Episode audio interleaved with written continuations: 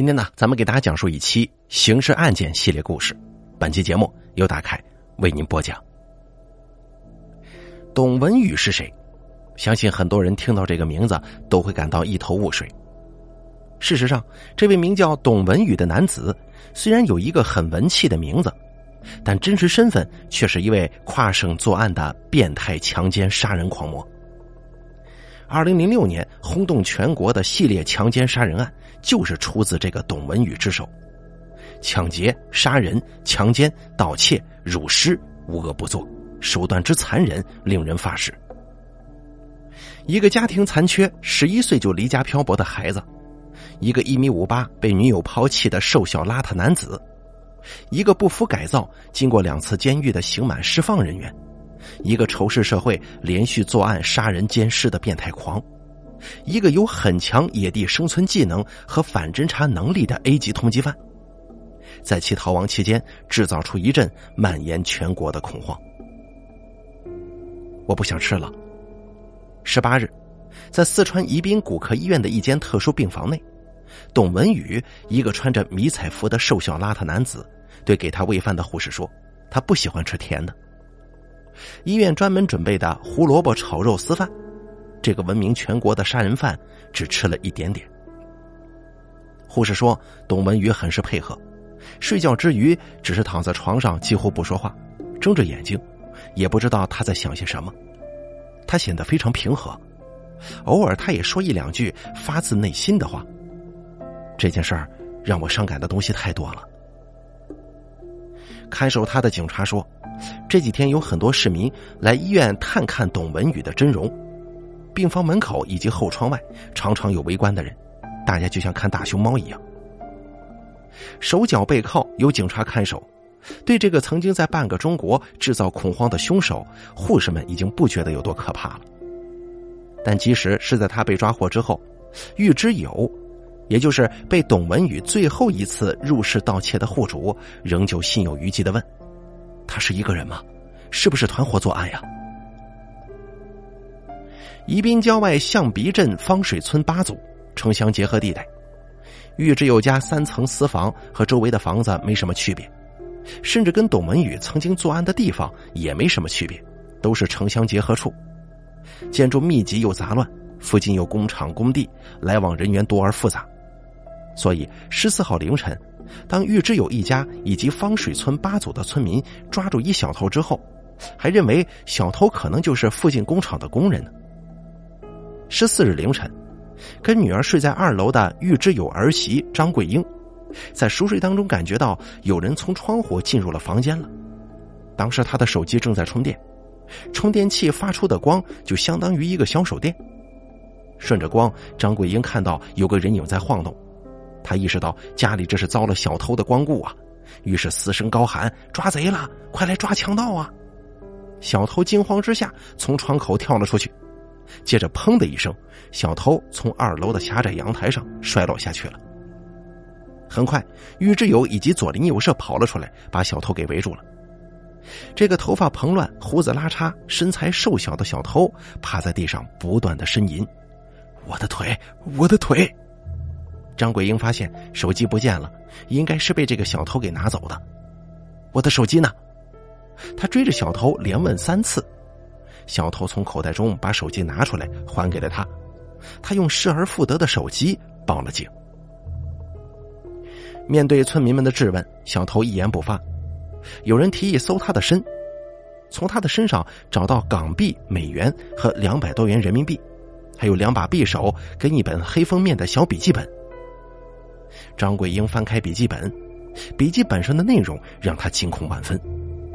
他记得笔记本第一页上有“绝笔”两个字，下面画了一把刀。再翻下去看，他看到“今天我又杀了两个人”等字样。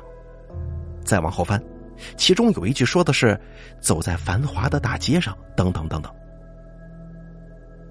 象鼻镇派出所的民警跟骨科医院的医生很快到场了，带走了小偷。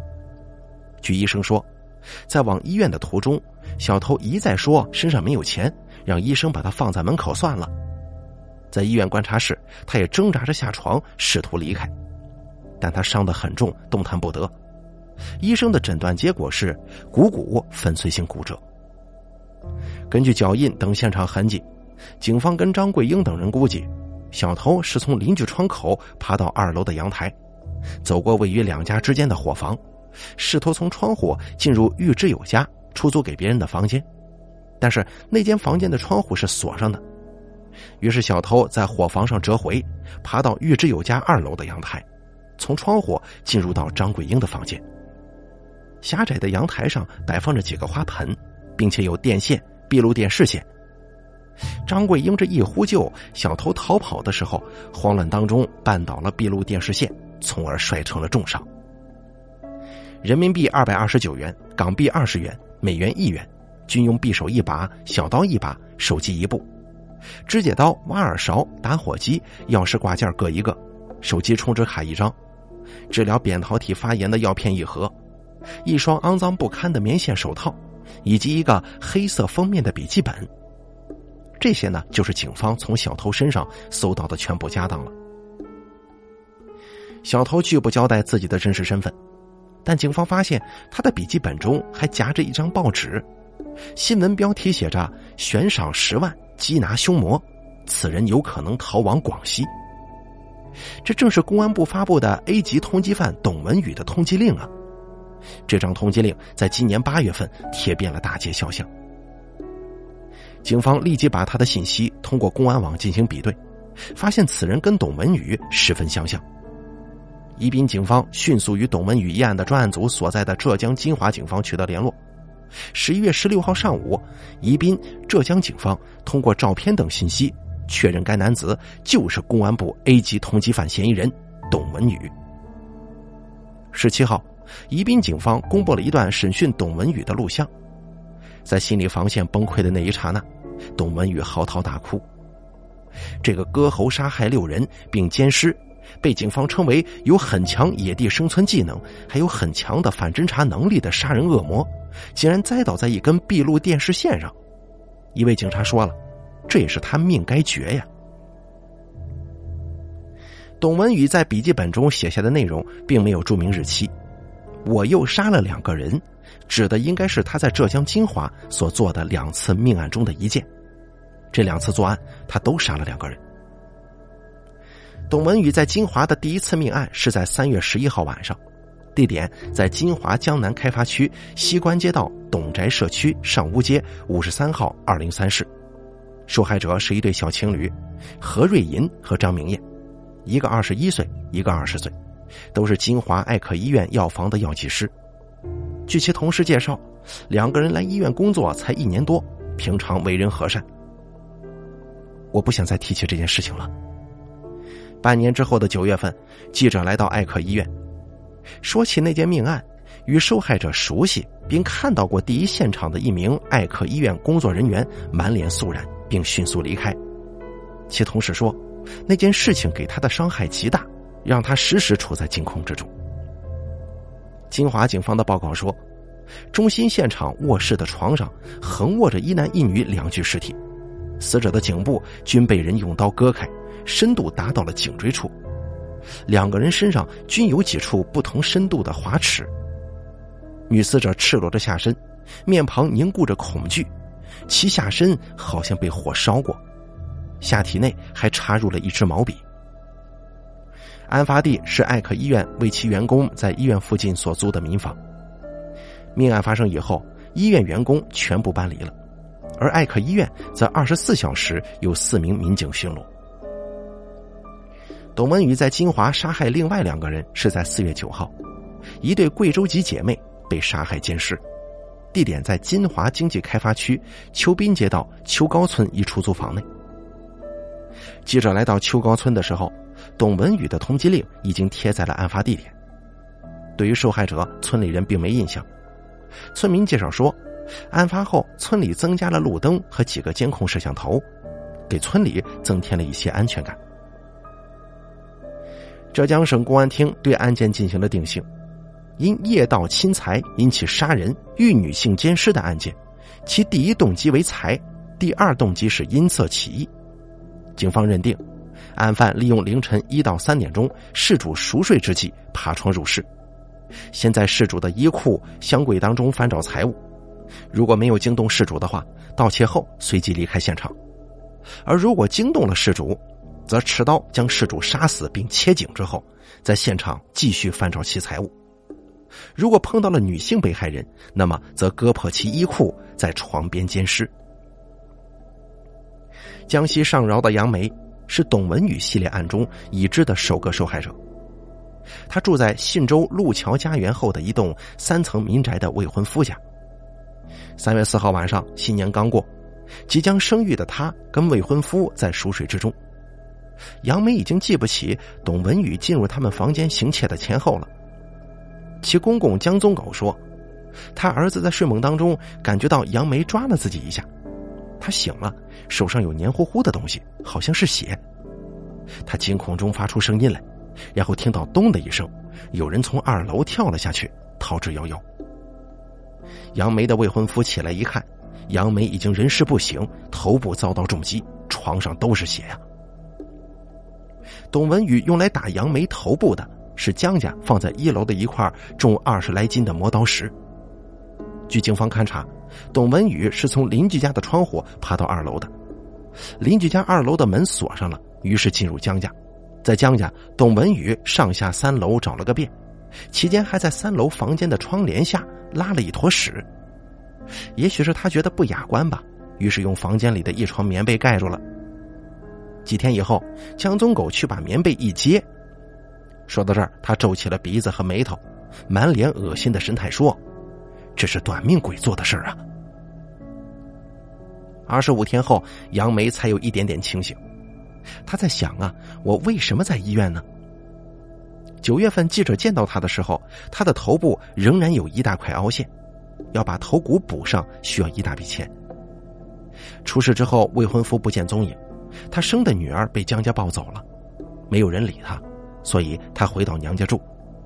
他跟未婚夫已经订婚并生小孩，但是没有登记领证。就在杨梅恢复意识的那天，三月二十九号。福建省福鼎市山前街道彩虹新区，十六岁被害人王某被董文宇杀死并奸尸。五月二十六号上午，江西省上饶县旭日镇旭日村，董文宇攀爬下水管进入一豪宅内，将二十七岁的女主人熊某恶警杀死，然后奸尸。三月十一号，杀害何瑞银和张明艳之后。董文宇用死者的鲜血在墙上写下“杀人者恨舍人”六个字，令人毛骨悚然。在董文宇的杀人日记当中，写有“我恨社会，社会也恨我”的话语。那么，他的恨是从何而来呢？似乎应该从他的家庭率先谈起。然而，在他的家乡浙江温州平阳县龙尾乡百间村，如果不是犯下了惊世大案，董文宇这个人已经从村民的记忆当中消失了。即使如此，村民们对董文宇也只能说出只言片语。百间村在平阳西北部的大山深处，十几户人家相隔很远，近似原始生态的树木把鸡鸣犬吠之声掩盖住了。这是一个十分闭塞的村落，村里没有年轻人，都出去打工了，只留下老人。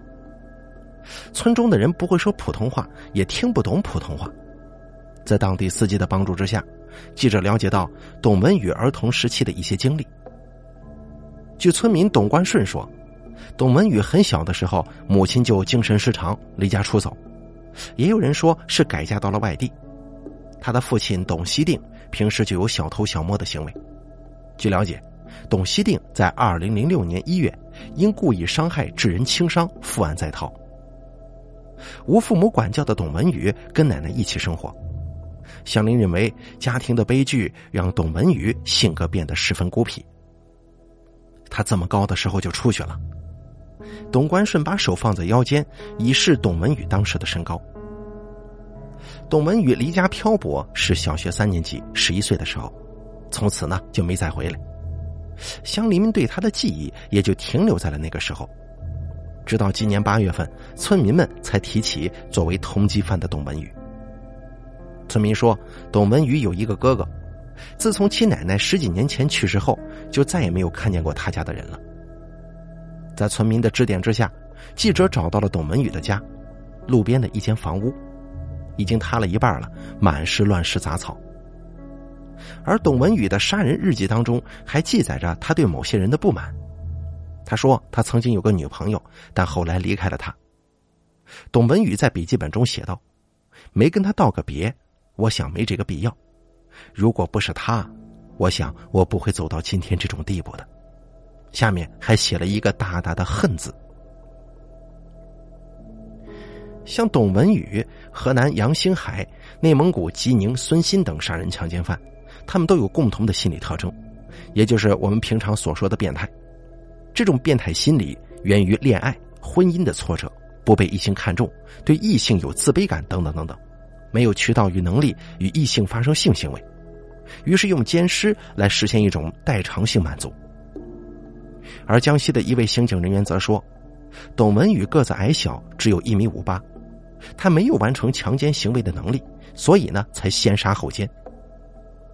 杀人日记的另一页，董文宇写道：“真没想到我的人头值十万块，以前自认为自己是烂命一条，没想到还有人出钱让我死。今天我来到云南边境，本想逃去缅甸，可一想身边的钱已经所剩不多，出境之后也是死路一条，还不如回浙西杀个痛快呢。”浙西，也就是金华。对于三月十一号在杀人现场留下的“杀人者恨舍人”，金华警方估计，凶手如此嚣张，对金华似乎特别仇恨，可能曾经被他们抓获过吧。凶手这是明显的在挑衅警方啊！有消息说，董文宇在案发前曾经受到过金华江南公安分局的非善意对待。据警方资料。董文宇一九九八年因犯故意伤害罪，被温州市鹿城区人民法院判处有期徒刑一年六个月。一九九九年九月十号，因犯盗窃罪，被杭州市滨江法院判处有期徒刑两年六个月。他在服刑期间多次违规，表现较差。二零零二年三月九日刑满释放。后来在浙江金华、江南、东阳、福建等地有多次违法犯罪行为。据已知案例，董文宇今年所犯的系列案，依次是三月四号在江西上饶信州，三月十一日在江西金华西关街道，三月二十九日在福建福鼎，四月九号在金华开发区，五月二十六号又在上饶县。金华警方的材料显示，六月底董文宇可能来到福建莆田的一个小寺庙出家，几天后失踪。八月中旬。董文宇出现在桂林火车站。据警方的一位工作人员说，警方截获了董文宇用手机给他哥哥打的电话。他哥哥焦急的对他说：“你怎么还在打电话呀？你知不知道你已经被通缉了？”可能就是在那个时候，董文宇找到了那张夹在他笔记本中的通缉他的报纸吧。而警方也获知他在桂林，但董文宇还是在警察的眼皮子底下跑掉了。十月二十三号，董文宇在浙江瑞安出现。十一月十六日，董文宇在四川宜宾落网。据其交代，来宜宾已经有九天了，是从云南昭通来的。神出鬼没，有很强的野地生存技能，还有很强的反侦查能力，连环杀手董文宇带来了极大的恐慌。自案发以来，三幺幺系列案件就成了人们心头挥之不去的梦魇。特种兵杀手、变态杀人狂、红衣女子的天煞克星，种种谣言如同洪水泛滥一般，浸漫在大街小巷。一时之间呢，人们谈三幺幺色变，金华市区陷入了一片人人自危的恐慌之中。人们不禁自问：这样的悲剧还会不会重演呢？下一次悲剧的主角又该轮到谁？金华艾克医院不远处是金华大学城。若干学校坐落其中，恐慌自然也在学校里蔓延开来。四月二十五号，金华职业技工学校的学生半山腰的火焰，他呢在各大论坛发表了“金华惊现多起连环杀人案，杀人犯尤其喜欢杀女性”这个帖子，警告各位网友晚上一定要早些回家，锁好门窗。居住在不怎么安全的地方的人更应该多加小心，尤其是两个或两个以下的女性。这位叫做半山腰的火焰的网友说：“他发的帖子绝非危言耸听，更加不是制造恐慌。帖子还说，金华市公安局局长娄志朗称，如果在本月底破不了案，他将辞去局长一职。四月二十七号，半山腰的火焰被金华江南分局拘留，警方说他严重扰乱了社会公共秩序，危害了群众安全感。重大案情细节不应该由个人发布，因为扭曲和夸大不能得到控制。但一个案件尚未查清之时，警方不应该急于辟谣，人们产生焦虑也是正常的。这就要求布控给民众以安全感，更重要的是及时破案，命案必破才是最大的安全感。八月份，董文宇通缉令下发之后，董文宇恐慌更是在全国蔓延，其传播途径除了口耳相传，最迅速、更广泛的还是来自于网络。八月。董文宇在广东的消息更是沸沸扬扬，人们把所听到的杀人案件通通与董文宇联系起来。高尔夫山庄杀人案被说成是董文宇干的，三灶女工自杀也说成是董文宇所为。警方也是宁信其有，不信其无啊。七月二十六号、二十七号，海南海口两乡镇发生一起疯子袭击村妇并强奸一名幼女的案件。警方初步判断，该强奸犯与公安部 A 级通缉犯董文宇体貌特征相似。当地媒体报道说，A 级通缉犯董文宇逃到海南了吗？谣言止于事实啊，没有人被拘留。东莞的企业得到嫌疑人董文宇有可能流窜到东莞，望企业的企管人员做好招工把关、宿舍管理以及安全防范教育的提醒。江西上饶的江宗狗，董文宇光顾他家之后。他把房子卖了，据说亏了二十万呢。浙江金华江南开发区西关街道董宅社区上屋街五十三号二零三室，命案发生之后，房主打扫粉刷后出租给了附近大学城的一对学生情侣。邱滨街道邱高村的出租屋，同样打扫粉刷后出租给同样来自贵州的一个打工家庭。他们之前不知道他们所住的地方曾经发生过命案。他们知道之后，不禁心中一紧呐。二零零七年六月八号，金华市中级人民法院一审判决，认定被告人董文宇犯故意杀人罪、强奸罪、抢劫罪、盗窃罪、侮辱尸体罪，数罪并罚，决定执行死刑，剥夺政治权利终身，并处没收个人全部财产。董文宇没有上诉。二零零七年十一月二十八号，背负六条人命的董文宇在金华。被执行了死刑。好了，咱们本期的这个刑事案件呢，就给大家说到这儿了。感谢您的收听，咱们下期节目不见不散。